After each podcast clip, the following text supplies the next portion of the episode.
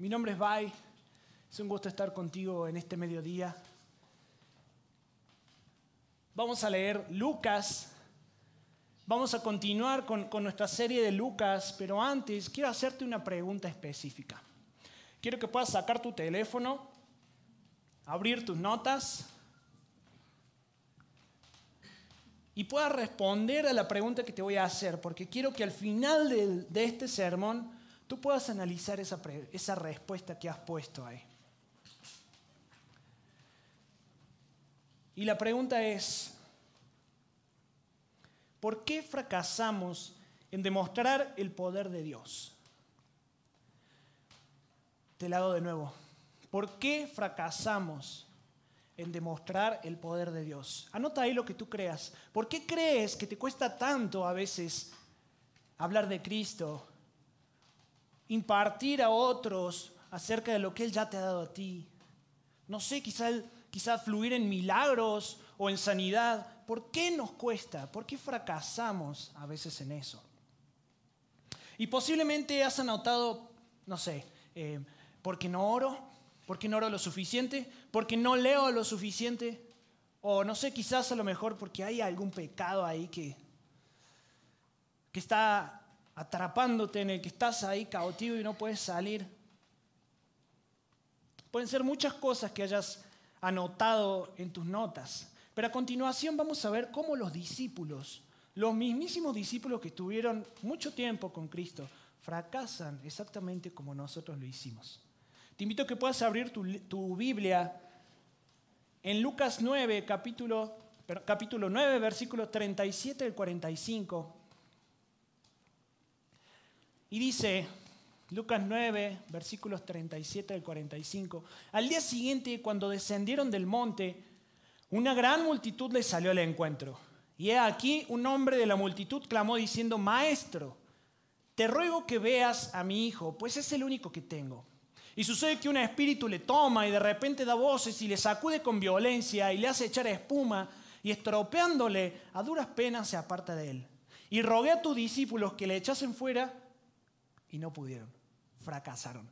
Al igual que nosotros. Y continuó diciendo, respondiendo Jesús dijo, oh generación incrédula y perversa. Otra versión dice, generación corrupta y sin fe. ¿Hasta cuándo he de estar con vosotros y os he de soportar? Trae acá tu hijo. Y mientras se acercaba el muchacho, el demonio le derribó y le sacudió con violencia, pero Jesús reprendió al demonio inmundo y sanó al muchacho y se lo devolvió a su padre. Y todos se admiraban de la grandeza de Dios y maravillándose todos de todas las cosas que hacía, dijo a sus discípulos. Haced que os penetren bien en los oídos estas palabras, porque acontecerá que el Hijo del Hombre será entregado en manos de hombres. Mas ellos no entendían estas palabras, pues les estaban veladas para que no las entendiesen y temían preguntarles sobre esas palabras. Padre, te pido que tu palabra sea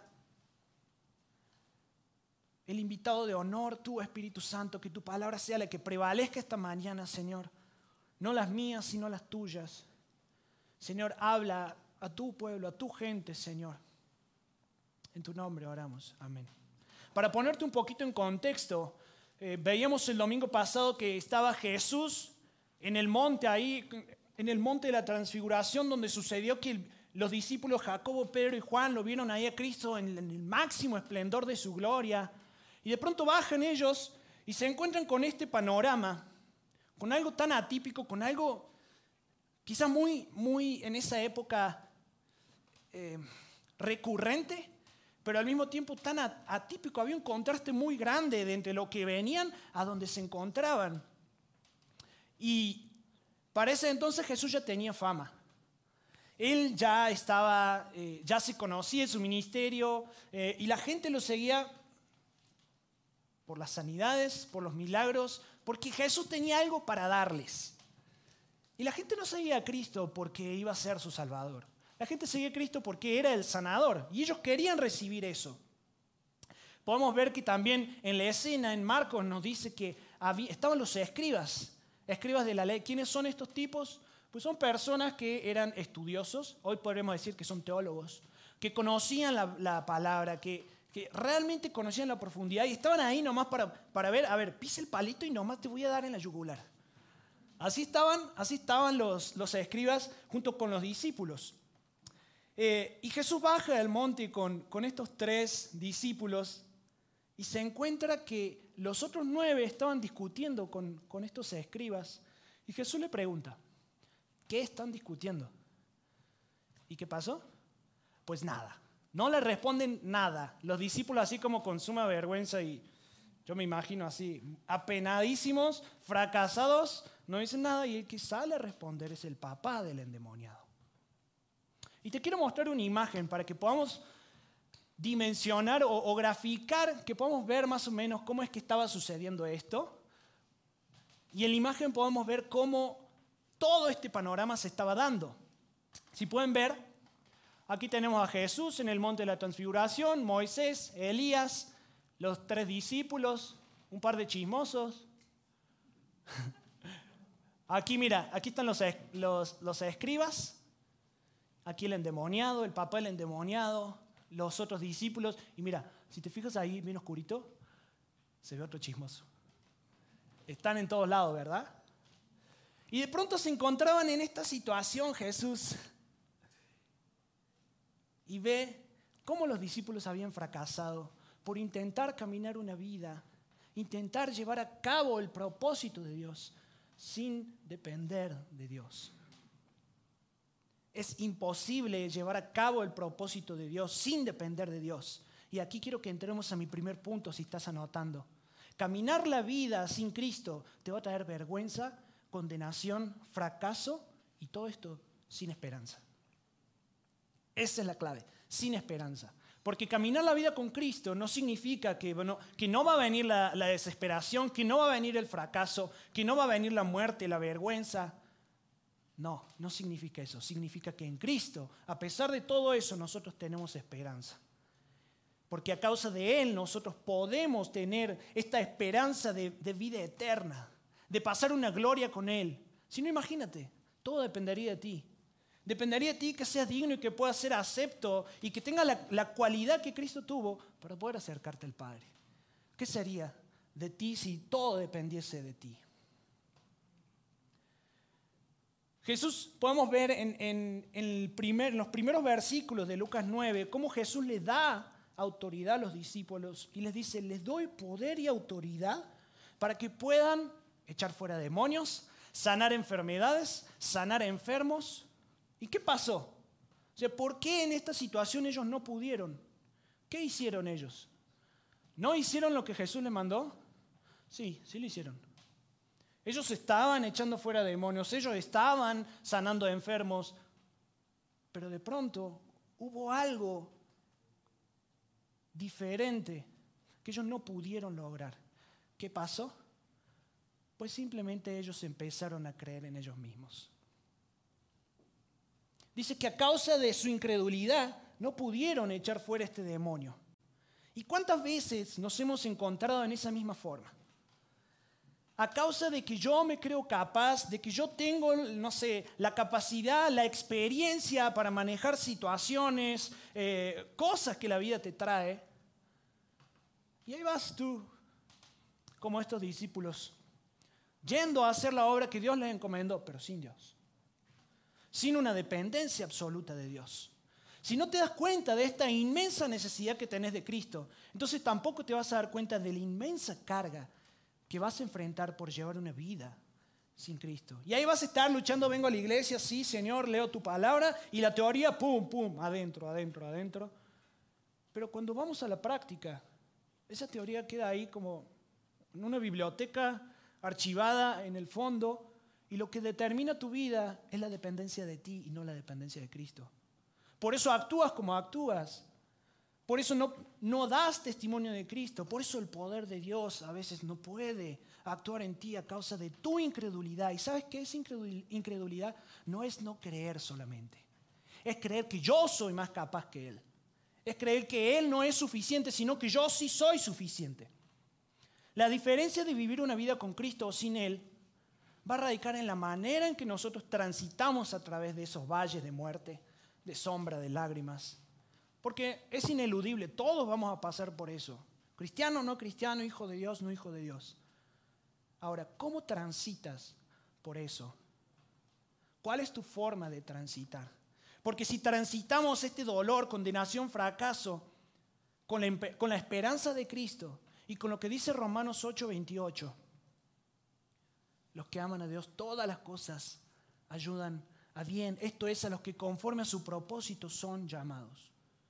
Dolor, desesperación, fracaso, tristeza, pero sabiendo de que es la voluntad del Padre.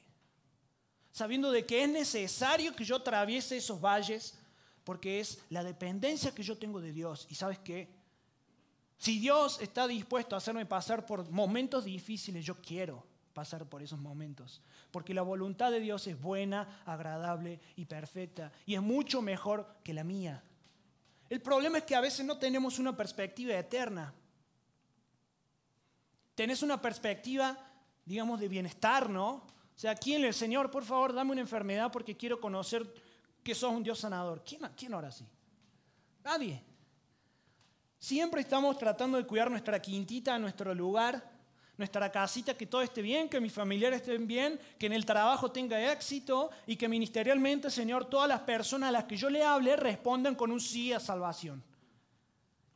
Ese es el deseo de nuestro corazón.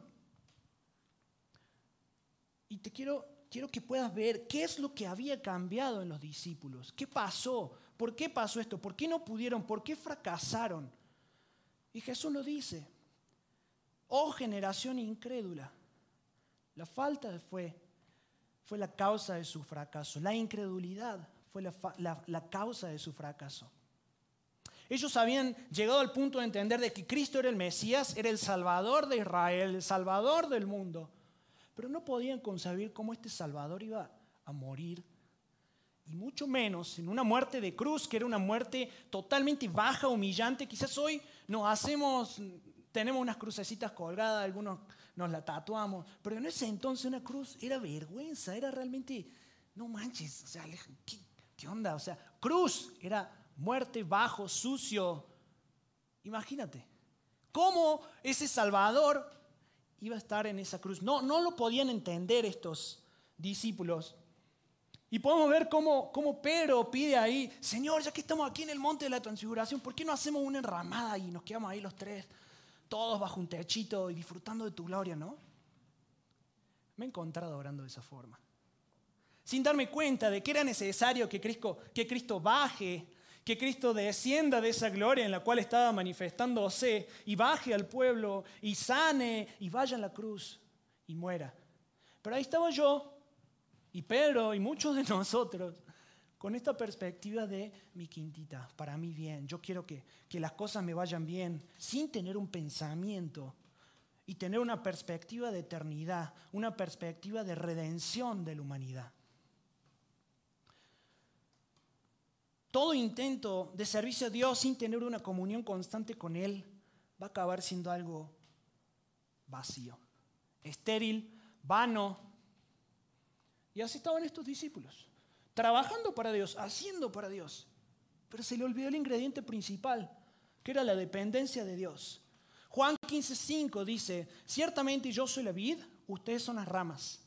Los que permanecen en mí y yo en ellos producirán mucho fruto, porque separados de mí no pueden hacer nada.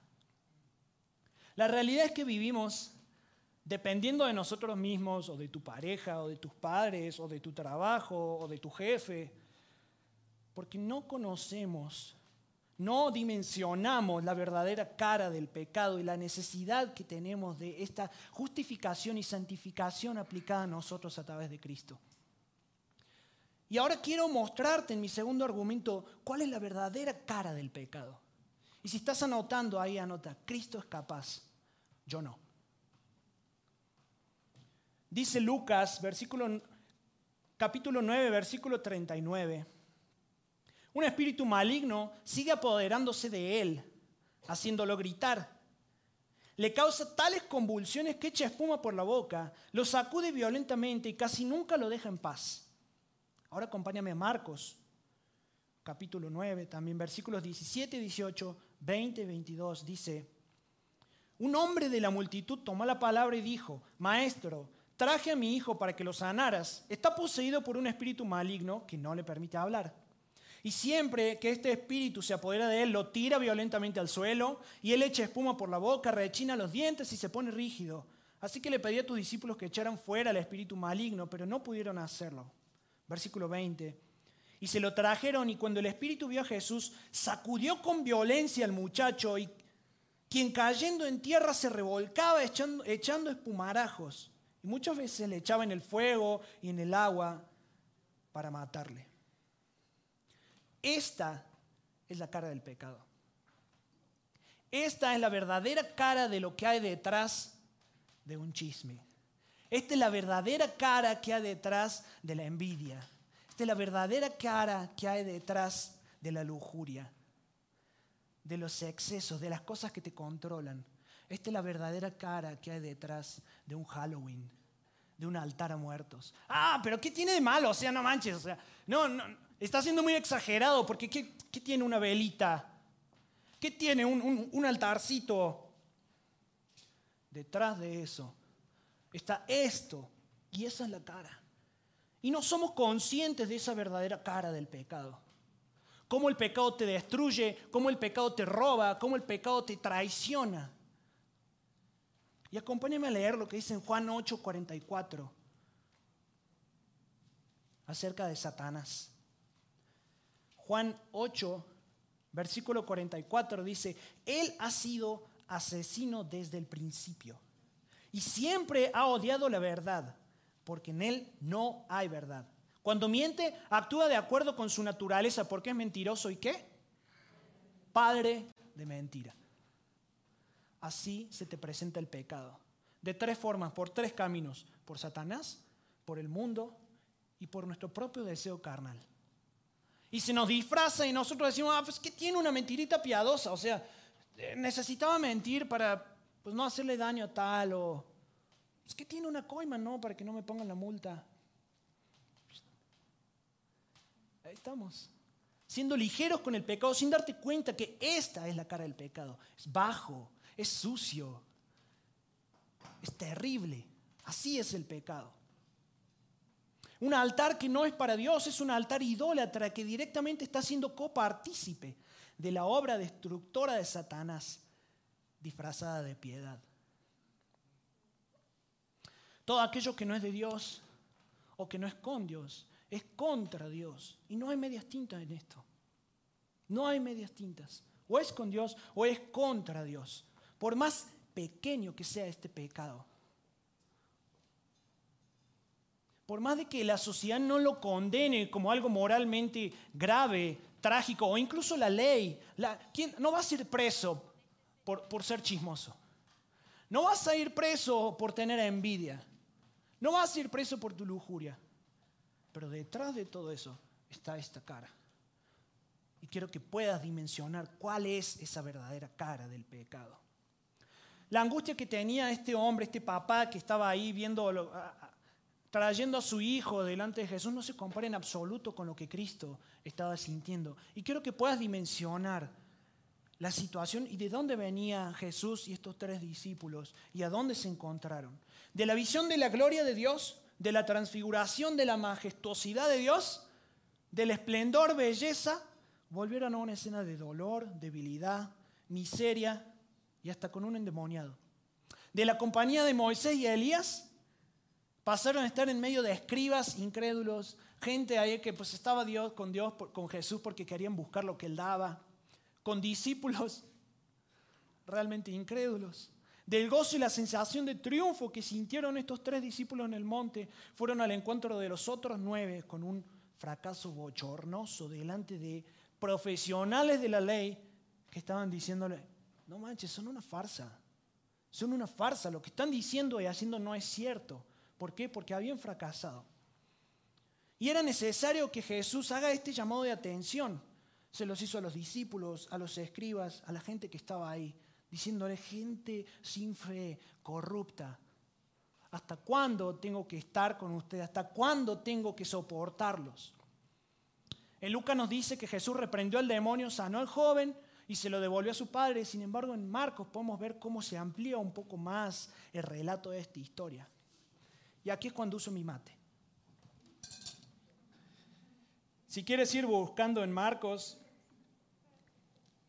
9,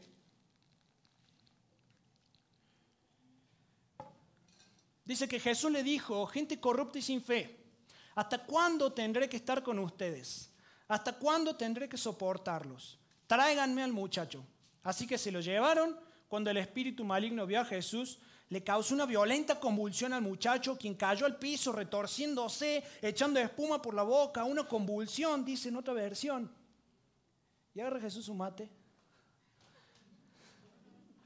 y dice, le dice al padre, che, ¿hace cuánto que le pasa esto? o sea, imagínate, Jesús ahí con su mate diciendo al padre, ¿hace cuánto que, le pasa esto? Y el demonio todo ahí. Convulsionándose, echando espuma por la boca. Y Jesús así como si no le importara, ¿no? Como si eso no fuese. Imagínate que te está pasando eso. ¿Harías ese tipo de preguntas? ¿Harías eso? Yo creo que me iría, no sé, a tratar de, echar fuera el demonio o, poner mi foco en él, pero ¿por qué Jesús pone el foco en, el Padre y no primero en el, en el joven atormentado, en el, en endemoniado? Y responde el Padre, desde que era muy pequeño, o sea, entró así como si nada. El Padre en la conversación, ¿desde cuándo sé que le pasa esto? No, pues desde que era chiquito, fíjate que le pasó esto, le echaban el fuego, a veces lo echan en el agua para matarlo. Y el padre entra en desesperación y dice, ten misericordia de nosotros y ayúdanos si puedes. Y Jesús dice, ¿cómo que si puedo? ¿Cómo que si puedo? O sea, yo creo que habría de tener, no sé, de ahí descendemos los argentinos o, alguna otra raza así como, ¿cómo que si puedo? Claro que sí puedo. Todo es posible si uno cree, dice Jesús. Y el padre al instante clamó y dijo, sí creo, pero ayúdame a superar mi incredulidad. Dos factores que los discípulos no tuvieron. Fe y dependencia. Sí creo, ayúdame a superar mi incredulidad. Los discípulos creían, sí creían, pero no había, no había esa dependencia. Y el no haber esa dependencia y confiar en su capacidad, porque ellos ya sabían cómo, cómo era esto, cómo actuaba esto, cómo, cómo se procedía ante un endemoniado, tuvieron esa incredulidad de decir, ah, pues yo ya me la sé. Y veo a este Jesús tranquilo ante todo el show que estaba haciendo el endemoniado, hablando con el Padre y Jesús sabía que tanto el endemoniado, tanto el demonio, como la enfermedad que tenía este joven, el joven, las dos cosas estaban sujetas a él. Y vio la necesidad de un padre incrédulo, vio la necesidad de desarrollar y robustecer la fe y hacer crecer esa fe en el Padre. Y esa fue su prioridad. Por eso Jesús hace eso. Y sabes, la incredulidad es el factor principal para que el poder de Dios no fluya, para que nosotros no podamos movernos en el Espíritu, para que nosotros no podamos establecer aquellas cosas que la palabra dice y poder mostrarle a otro con el testimonio de mi vida lo que Cristo es y hace. ¿Por qué? Porque simplemente me creo capaz. Porque simplemente he estado en ese lugar donde me estoy poniendo en el lugar de Dios. Suena, suena como un poco trágico, ¿no? Pero no lo es. Inconscientemente lo hacemos y me he encontrado en ese punto muchísimas veces. Y esta simple declaración de fe mostraba esa dependencia. Es dramática y a la vez conmovedora. Había una lucha en el corazón de este hombre por, la, por creer o no creer, por la situación que estaba viviendo con el hijo. Y esa declaración fue más que suficiente para que el poder de Dios se manifieste. Porque este hombre tuvo fe, así, pequeña, y tuvo dependencia. Entonces, como Cristo es capaz, es sumamente vital que mi caminar dependa de Él. Y este es mi tercer argumento, si quieres anotar. Caminar una vida dependiente de Dios nos hará conscientes de su Evangelio. ¿Cómo es esto? ¿Por qué caminar una vida consciente de Dios me va a hacer consciente del Evangelio. Yo muchas veces creía que el Evangelio era, no, sí, pues Cristo murió por tus pecados, recíbelo, acéptalo eh, y Él cambiará tu vida. Chido. Y ahí quedaba. Sin embargo, no sabía que el Evangelio es algo que tengo que vivir a diario, porque su palabra me lleva a aplicar esa gracia que Cristo me aplicó a mí en la cruz. Y cuando yo no estoy extendiendo gracia, cuando yo me ofendo, cuando yo no perdono, cuando yo me rompo en ira, sin duda, no estoy aplicando el Evangelio. Y ese es un síntoma de que no estoy dependiendo de Dios. Su muerte y resurrección podemos ver en estos versículos que no se lo revela a todos, sino a los suyos. Lucas 9, versículos 43 y 44 dice, y todos se quedaron asombrados de la grandeza de Dios. En medio de tanta admiración por todo lo que hacía, Jesús dijo a sus discípulos, presten mucha atención a lo que les voy a decir. El Hijo del Hombre va a ser entregado en manos de los hombres. En Mateo dice, Jesús le dijo, el Hijo del Hombre será traicionado y entregado en manos de sus enemigos. Lo matarán, pero al tercer día se levantará de los muertos. Los discípulos no entendían qué estaba diciendo Cristo. O sea, ¿cómo? ¿Cómo que va a ser entregado en manos de hombre? Lo van a matar, pero va a resucitar. O sea, ¿cómo? No les cabía en, en la mente, porque ellos estaban cuidando su quintita, así como vos y yo muchas veces. ¿Cuántas veces te has encontrado orando de esta forma? ¿Cuántas veces tus deseos, tus anhelos, tus proyectos, tus sueños te apuntan hacia ti en lugar de apuntar a esta perspectiva eterna? En lugar de apuntar al plan de redención. Y ahí, y ahí decimos, Señor, ¿por qué no me respondes? ¿Por qué tengo que vivir esto? ¿Por qué tengo que atravesar esto? Como si fuese que Dios no quisiera responder a tus peticiones. Pero sabes, tus peticiones no están de acuerdo a su plan redentor. Es hermoso que Dios contempla los deseos de nuestro corazón, pero Él también contempla su plan redentor. Y si el deseo de tu corazón no está alineado a su plan redentor, es para que gastes en tu propio deleite. Y eso no te va a bendecir, al contrario. A veces es necesario que pasemos por estos tiempos de lucha, de prueba. Y esa es la mayor frustración que tenemos con Dios, porque no pedimos de acuerdo a su voluntad. Nuestra voluntad quiere prevalecer para gastar en nuestros propios deleites. Como estos apóstoles. Señor, nos quedamos aquí, hagamos un techito y aquí nos quedamos. Y que la humanidad, pues, ahí vemos cómo le haga. Pero yo soy bendito. Yo estoy ahí contigo, con Moisés, con Elías. Cristo resplandeciente. Con los discípulos ahí baja, se encuentra con esta situación, libera, sana. Algunos historiadores, teólogos dicen que resucita al joven y les dice, les anuncia el plan. Es necesario que sea entregado en manos de hombres, que muera y que al tercer día resucite. Cristo mostrando el plan redentor, la perspectiva eterna. ¿Qué perspectiva tienes hoy? Cuidas tu quintita, cuidas tu casita, ¿Quieres ser bendecido para tu deleite? ¿O quieres ser bendecido para gastar en el reino? Señor, dame una casa con, con una sala grande porque quiero que venga gente y pueda predicar tu palabra. Señor, dame un coche porque quiero servir a la gente de la iglesia que no tiene coches. Señor, dame dinero, que me vaya bien, que tenga éxito para poder ayudar a la gente necesitada, enviar misioneros. ¿Cuál es tu perspectiva? ¿Hacia dónde estás direccionando tu vida? Y hoy te encuentras con Dios diciéndote, hey, despierta, ¿a qué estás jugando? ¿Hasta cuándo tu quintita? ¿Hasta cuándo tu casita? ¿Hasta cuándo vas a jugar a, a ser el cristiano modelo para recibir las bendiciones? Y no simplemente para manifestar las bendiciones, para poder entregarlas, para que Dios fluya a través de ti, podamos manifestar el poder de Dios con milagros, con todo lo que Dios te da. Sea cual sea tu situación hoy, no tengo duda de que Dios te está llamando a que reacciones. No tengo duda de que Dios te está llamando a que salgas de tu zona de confort, a que salgas de, ese lugar donde estás muy cómodo, tomes una decisión y entregues tu voluntad a Dios. Y puedas decir como este papá dijo, si creo, ayuda mi incredulidad. Porque caminar una vida sin Cristo es lo más loco que puedes hacer y aún peor, caminar una vida sin Cristo dentro del cristianismo.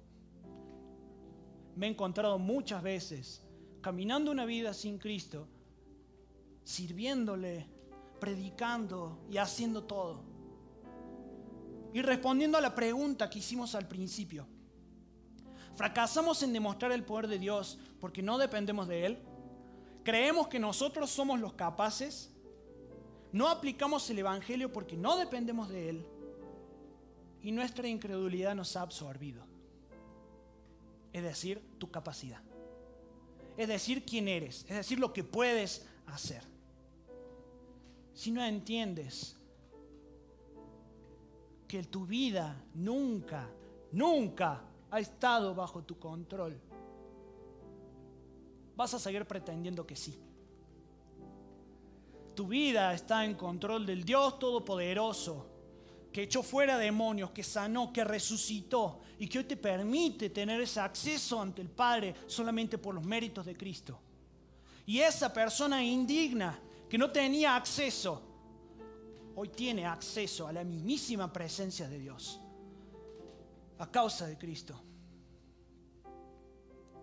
El problema es que creemos que Dios no tiene la capacidad de llevarme a buen puerto. No, pues yo ya me la sé, Señor, como estos discípulos, no era algo nuevo para ellos. No era algo nuevo que el Señor le estaba llevando y no sabían cómo manejarse, no. Luego podemos ver cómo en unos versículos más adelante, en capítulo más adelante, dice, y en tu nombre echábamos demonios, echábamos fuera.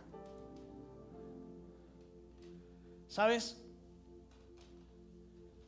Hoy no tienes escapatoria, no tienes alternativa para responder a este llamado de dependencia de Dios. Si no respondes, es porque ha sido, porque tu corazón está demasiado endurecido, porque quieres permanecer de esa forma, hasta que llegue el punto donde Dios trabaje tu corazón y tengas que responder.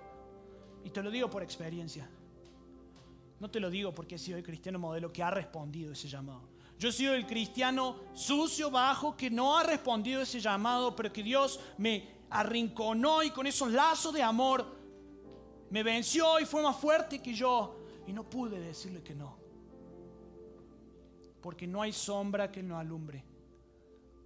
Porque no hay pared que no derrumbe. Porque no hay cadena que no pueda romper para traerte a Él. Hoy es una mañana donde renueves tu pacto con Dios, donde renuevas tu dependencia de Él. Donde en el nombre de Jesús se rompen esas cadenas que han estado oprimiéndote porque has sido inconsciente a esto. Hoy ya no eres inconsciente, hoy sabes Y a pesar de todo lo que este mundo puede ofrecerte, a pesar de que muestren en un Halloween como algo, ah, pues una fiestita de niños, a pesar de que el altar de muertos sea culturalmente moral de decir, ¿cómo no voy a recordar a mis antepasados? ¿Cómo no los voy a honrar? Cristo es el capaz. Y cuando conoces esa dependencia de Él, te lleva por el camino indicado, adecuado sin tangentes, sin medias tintas. Simplemente rendido a Él. ¿Por qué no cierras tus ojos ahí donde estás?